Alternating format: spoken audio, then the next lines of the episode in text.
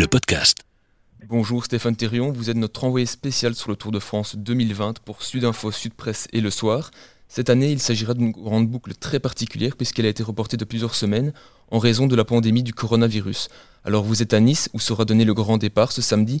Quelle est l'atmosphère sur place et y a-t-il malgré tout une certaine ferveur populaire?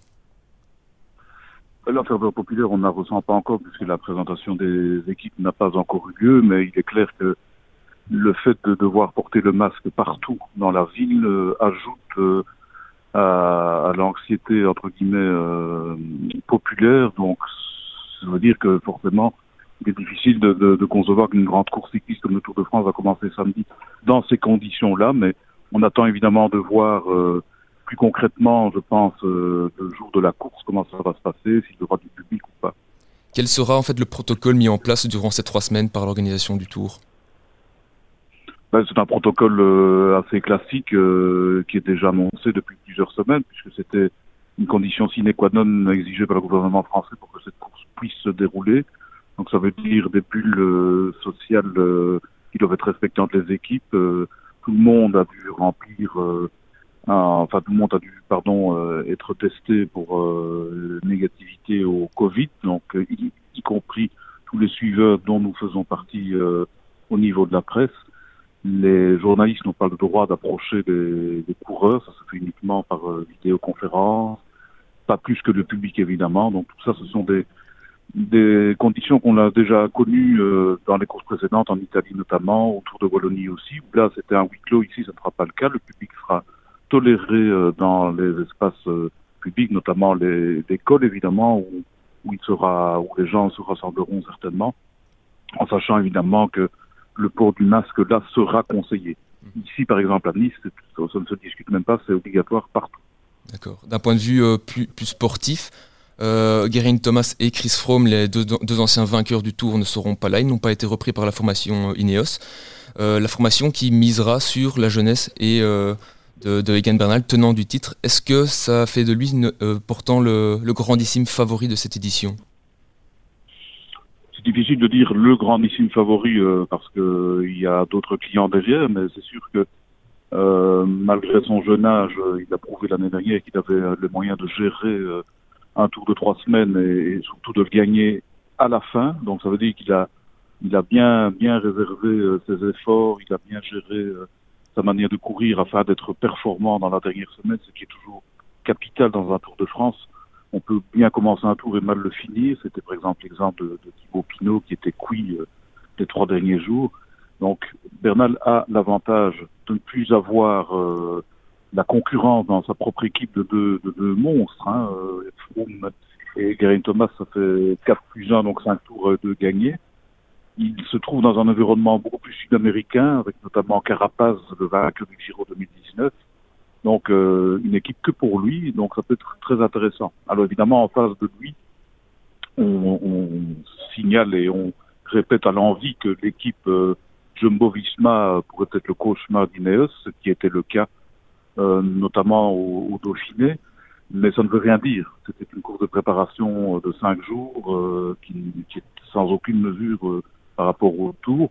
Et là encore, Roglic qui passe pour le favori numéro un dans cette équipe-là, n'a pas non plus prouvé euh, jusqu'à présent des, des aptitudes euh, colossales euh, par rapport à, un Tour de France. Donc on, on ça c'est plus l'inconnu que, que Nolé Bernal, mais a priori le duel Bernal-Roglic devrait être d'actualité avec l'arbitrage sans doute d'autres d'autres coureurs comme Pinot par exemple.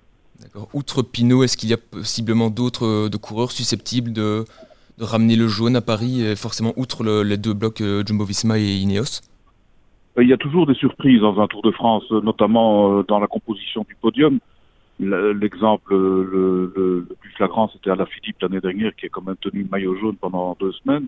Donc il y aura forcément quelqu'un qui va venir se, se mêler à, la bagarre. Ça pourrait être un autre Slovène, Pojakar de l'équipe UAE, qui est assez discret pour la, pour l'instant, mais qui était très très fort en début de saison, euh, comme euh, Remco Evenepoel. Donc je ne vois pas pourquoi il ne serait pas performant dans ce tour-ci. Là encore, euh, il manque d'expérience, mais il a déjà prouvé à, au Tour d'Espagne, par exemple, l'année dernière, qu'il était capable de franchir la, la, haute montagne. Donc ça, ça, ça, va être vraiment intéressant.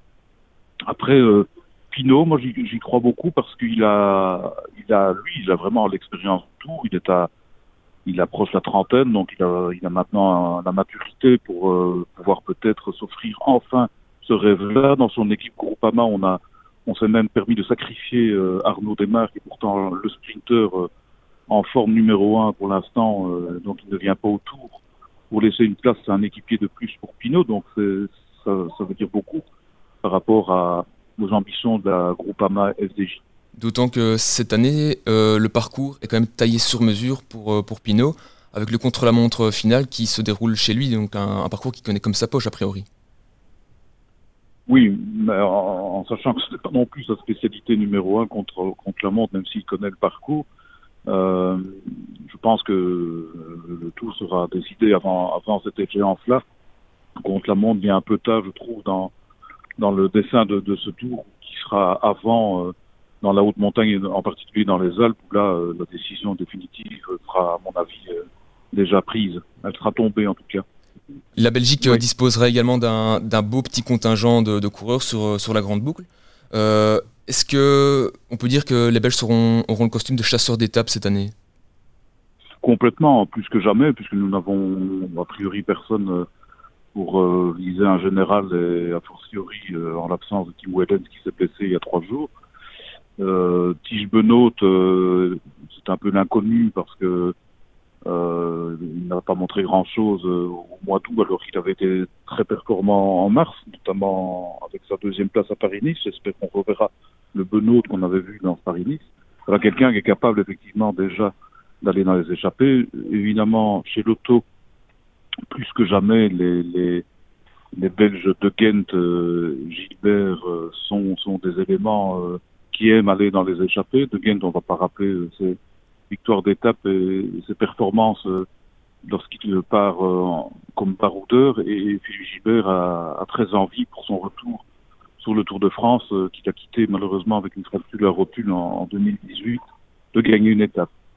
Van Avermaet, bien sûr, qui, pour les mêmes raisons Gilbert, a de, bons souvenirs du Tour, a fortiori le port du maillot jaune. Donc c'est dans cette direction-là aussi que, Grec euh, aborde euh, le Tour de France. Et enfin, euh, Wout van Aert, bien sûr, qui est un maillot jaune potentiel du premier jour, puisque il l'a prouvé au Dauphiné dans un sprint magistral, il sait tout faire, donc on peut on peut rêver, même si il appartient à cette fameuse équipe Jumbo-Visma où son sa mission sera essentiellement orientée vers cet équipier, mais je doute je doute fort que Jumbo-Visma l'empêche de, se montrer euh, dès samedi, même si euh, ça justifierait la, défense déjà d'un maillot jaune pour son équipe. Justement, d'un point de vue plus, plus général, euh, la présence de, Van Aert, est-ce que ça peut jouer énormément sur la stratégie de l'équipe Jumbo-Visma Est-ce que Van Aert a, les, armes en fait pour ennuyer Peter Sagan, par exemple, pour le, la, tunique verte?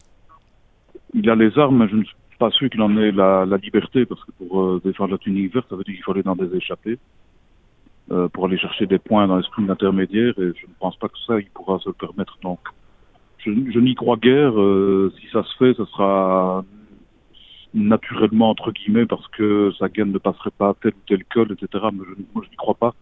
Ce n'est certainement pas une priorité. Une envie peut-être, mais une priorité non. Merci Stéphane Thirion. On vous retrouve évidemment à chaque début d'étape pour analyser euh, les grands moments de, ce Tour de France 2020. Euh, voilà. Le podcast.